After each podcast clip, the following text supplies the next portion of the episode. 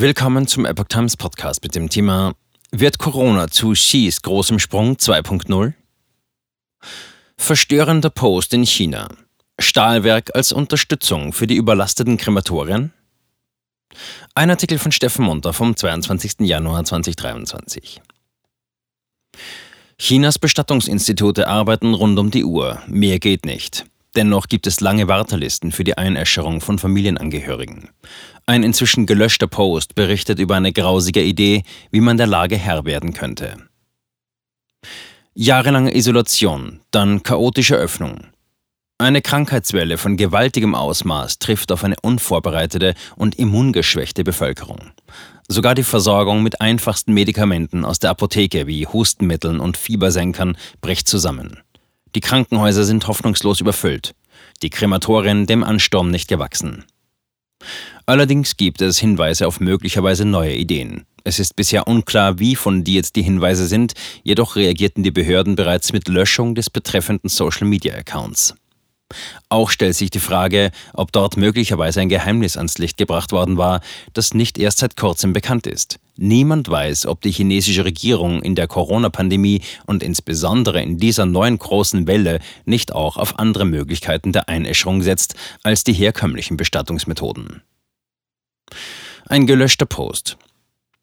Die Quelle der Informationen stellt ein Account auf dem Twitter-ähnlichen chinesischen Microblogging-Dienst Weibo dar. Nach Angaben mehrerer regimekritischer Medien soll es sich dabei um den Weibo-Account Li Shanxiao 0008 gehandelt haben, der den Informationen nach 556.000 Follower hatte und eigenen Angaben nach ein chinesischer Ökonom sei.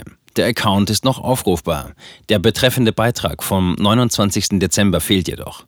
Belanglose Postings vom selben Tag sind weiterhin vorhanden. Allerdings ist der Account mit einer Anmerkung versehen. Zitat: Wegen Verstoßes gegen einschlägige Gesetze und Vorschriften ist der Nutzer derzeit gesperrt. Zitat Ende. Am 28. Dezember schrieb er, dass es nun schon zwölf Tage seit seiner Infektion her sei und er immer noch erschöpft und appetitlos sei. Was hatte Li Shanxiao 0008 am 29. Dezember noch veröffentlicht, außer den noch vorhandenen Belanglosigkeiten? Sichuan Electric Furnace Steel Mill. Sensible Themen in Chinas Social Media zu posten ist immer ein riskantes Unterfangen. Dennoch postete der Account Li Shenxiao 0008 am 29. Dezember eine Mitteilung, die er der Sichuan Electric Furnace Steel Mill, einem großen Stahlwerk, zuschrieb. Darin wurde mit der Begründung, den Druck auf die Bestattungsbranche verringern zu wollen, beim lokalen Büro für Zivilangelegenheiten offenbar die Ausweitung des Geschäftsbereichs des Stahlwerks beantragt. Man wolle fortan bei der Verbrennung der Toten behilflich sein. Wie der YouTube-Kanal Spotlight on China berichtet, wurde in dem veröffentlichten Brief angegeben, dass die meisten Stahlwerke in der Provinz Sichuan aus konjunkturellen Gründen ohnehin stillgelegt seien oder nur mit halber Kraft arbeiteten. Die Maschinen seien ungenutzt, die Mitarbeiter im Urlaub oder gekündigt. Dann hob man die Vorzüge des Stahlwerks bei der Einäscherung von Leichen hervor. Zitat: Die traditionelle Einäscherungsindustrie verwendet Heizöl, das nicht umweltfreundlich ist. Zitat Ende. Das Stahlwerk verwendete gegen Lichtbogenöfen mit hohen Temperaturen, was zu einer vollständigeren und gründlicheren Verbrennung in kürzerer Zeit führe.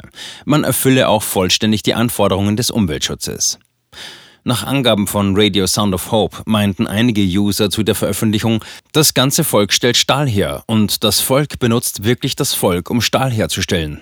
Oder Great Leap Forward 2.0. In beiden Fällen wurde die Anspielung auf Maos millionenfach tödlichen großen Sprung nach vorn deutlich. Ein anderer User meinte nur, es ist zu böse. Chinas Öfen brennen pausenlos. Wie sieht es mit den herkömmlichen Krematorien in China aus? Sie arbeiten am Limit und teils sogar darüber hinaus. Im Internet wird ein Fall berichtet, wo ein Ofen aufgrund der Dauerbelastung sogar zusammengebrochen sein soll. Das Baobao Shan Funeral House in Peking ist das größte Bestattungsinstitut und Krematorium der Stadt und übernahm vor der Pandemie mit seinen 19 Öfen, Stand 2017, rund ein Viertel aller Bestattungsfälle in Peking. Ein Mitarbeiter von Baobao Shan Funeral erklärte den Reportern der chinesischen Epoch Times bereits am 14. Dezember 2022, dass man einen Rückstand von etwa einer Woche bei den Verbrennungen habe. Zitat, jeden Tag werden mehr Menschen eingeschert als zuvor und die Terminanrufe sind zu viele, als dass wir sie bewältigen könnten. Der Mann berichtet von Warteschlangen von Kunden und beschwert sich, wir haben hier überhaupt keine Ruhezeit. Normalerweise arbeitet Baubau Sean Funeral von 8 bis 16 Uhr. Ab dem 15. Dezember wurde das Krematorium rund um die Uhr in Betrieb genommen. Dieses richtete zusätzlich zum normalen Termintelefon drei weitere Service-Hotlines ein. Laut einem Bericht von Radio Beijing am 25. Dezember arbeiten in dem Bestattungsunternehmen derzeit zehn Angestellte am Telefon.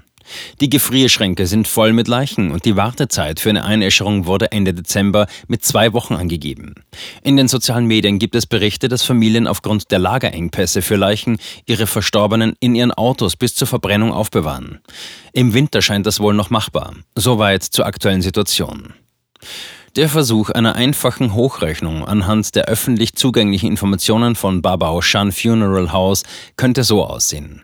Offizielle Zahlen eines Berichts für das Jahr 2019 über Bestattungsdienste in Peking bezifferten die Zahl der eingeäscherten Leichen in der chinesischen Hauptstadt auf 101.181 verbrannt in insgesamt 94 Verbrennungsöfen. Wenn Babaoshan Funeral etwa ein Viertel dieser Feuerbestattungen Pekings durchgeführt hat, würde das für einen Zeitraum von 30 Tagen 2079 Feuerbestattungen ausmachen. Rechnet man durchschnittlich eine Stunde für eine Einäscherung und eine Leiche pro Ofen, könnten Babauschans 19 Öfen rund um die Uhr 456 Leichen pro Tag einäschern. In 30 Tagen sollte die Gesamtzahl der Einäscherungen demnach etwa 13.680 betragen, fast das Siebenfache des Volumens vom Jahr 2019.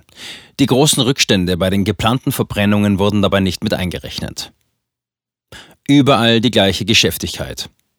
Ein Pekinger Sargladenbesitzer meinte aufgrund seiner Geschäftsbeziehungen zu einem lokalen Krematorium in einem südöstlichen Vorort von Peking, Früher wurden im Krematorium von Tongzhou etwa 40 Leichen pro Tag eingeäschert und jetzt verbrennen sie über 100.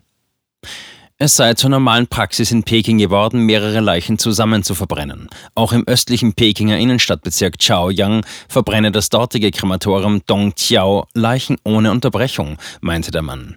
Ein Sargladenbesitzer in der Stadt Xuzhou in der östlichen Provinz Jiangsu berichtet Ähnliches vom lokalen Krematorium. Täglich bis zu 300 Leichen, die Öfen brennen Tag und Nacht. The Economist berichtete vor einigen Tagen von einem Krematorium in Dongzhou, Provinz Henan. Täglich verbrenne man dort laut Aussage eines Mitarbeiters über 100 Tote, in den vergangenen Wochen sogar 160. Vor der Pandemie seien es nur 30 oder 40 Leichen pro Tag gewesen. Dramatisches hört man auch aus Shanghai. Öffentlichen Informationen zufolge gibt es in Shanghai 15 Beerdigungsinstitute. Ein Angestellter des Bestattungsinstituts Baoxing in der Hafenmetropole erklärte der Epoch Times bereits am 28. Dezember 2022, wir beginnen um 8 Uhr mit der Ausgabe der Nummern. Wir äschern jetzt 400 bis 500 Leichen pro Tag ein. Ursprünglich seien 90 Einäscherungen das Maximum gewesen, nun mache man Überstunden. Offizielle Statistiken betrachtet. Chinas offizielle Zahlen sind immer mit Vorsicht zu genießen. Da geht es nicht nur um beschönigte Wirtschaftszahlen, sondern um möglicherweise gravierende Unterschiede zwischen Realität und offiziellen Angaben. Wie man das verstehen kann, erklärte der New Yorker China-Experte und langjährige Beijing Spring-Chefredakteur Hu Ping, Zitat, wenn ich sowieso lügen will, dann erzähle ich einfach eine größere Lüge. Je größer, desto besser. Zitat Ende. Wenn die Lüge also die Vorstellungskraft gewöhnlicher Menschen übersteige, werde man durch seine Vorstellungskraft beim Raten und Schätzen eingeschränkt. Dann gebe man relativ niedrige Schätzungen ab, meinte China-Kenner Hu Ping. Hu Ping sagte, die Regierung wisse, dass niemand ihren Daten glauben werde und sie erwarte auch nicht, dass andere ihnen glauben würden. Sie wolle nur das Wasser trüben. Solange die Todesdaten zu einem Fall werden, den niemand eindeutig erklären könne, werde der Zweck der Behörde teilweise erreicht. Ein Beispiel, in welchen Dimensionen sich so etwas bewegen könnte. Die chinesische Version von Radio France International interviewte im September 2021 den US-chinesischen Geburtenforscher und Demografen Yi Fuxian von der University of Wisconsin-Madison. Zitat: Ich beschäftige mich seit mehr als 20 Jahren mit Chinas Bevölkerungspolitik, erklärte Yi. Seinen Angaben zufolge seien Chinas Geburtenzahlen und Fruchtbarkeitsraten gefälscht, um die Bevölkerungswachstumsziele aufrechtzuerhalten, erklärte der Experte. Im Fazit geht I davon aus, dass China sich möglicherweise schon in einem negativen Wachstum befinde oder nahe daran. Er schätzte zu dieser Zeit die Bevölkerung Chinas auf 1,28 Milliarden, was mit den offiziellen Angaben von 1,41 Milliarden Menschen so gar nicht zusammenpasst.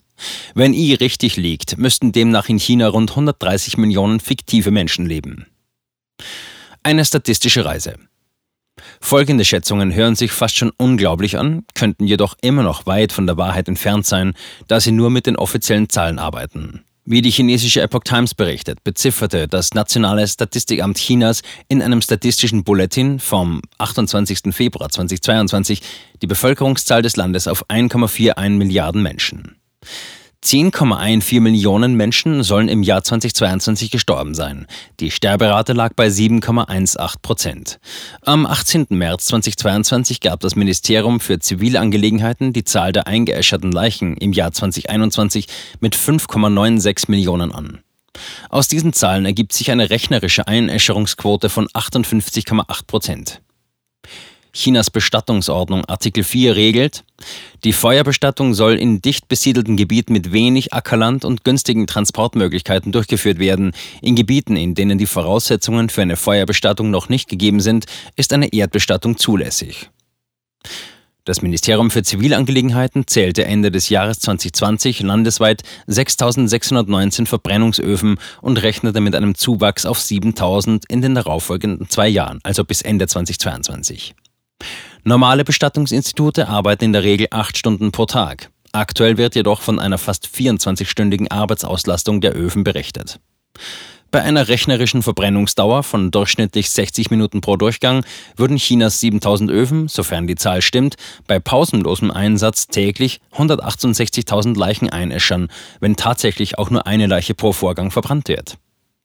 Allerdings meinte einer der oben zitierten Sargladenbesitzer in Peking, dass es in den Hauptstadtkrematorien fast schon normal sei, zwei Leichen gleichzeitig zu verbrennen. Inwieweit das zutreffen mag, ist unbekannt. Wenn man diese Möglichkeit weglässt, würden binnen 30 Tagen in Peking dennoch 5 Millionen Leichen verbrannt. Rechnet man die übrigen Bestattungen bei einer Einäscherungsrate von 58,8 Prozent hinzu, wären es schon rund 8,5 Millionen pro Monat.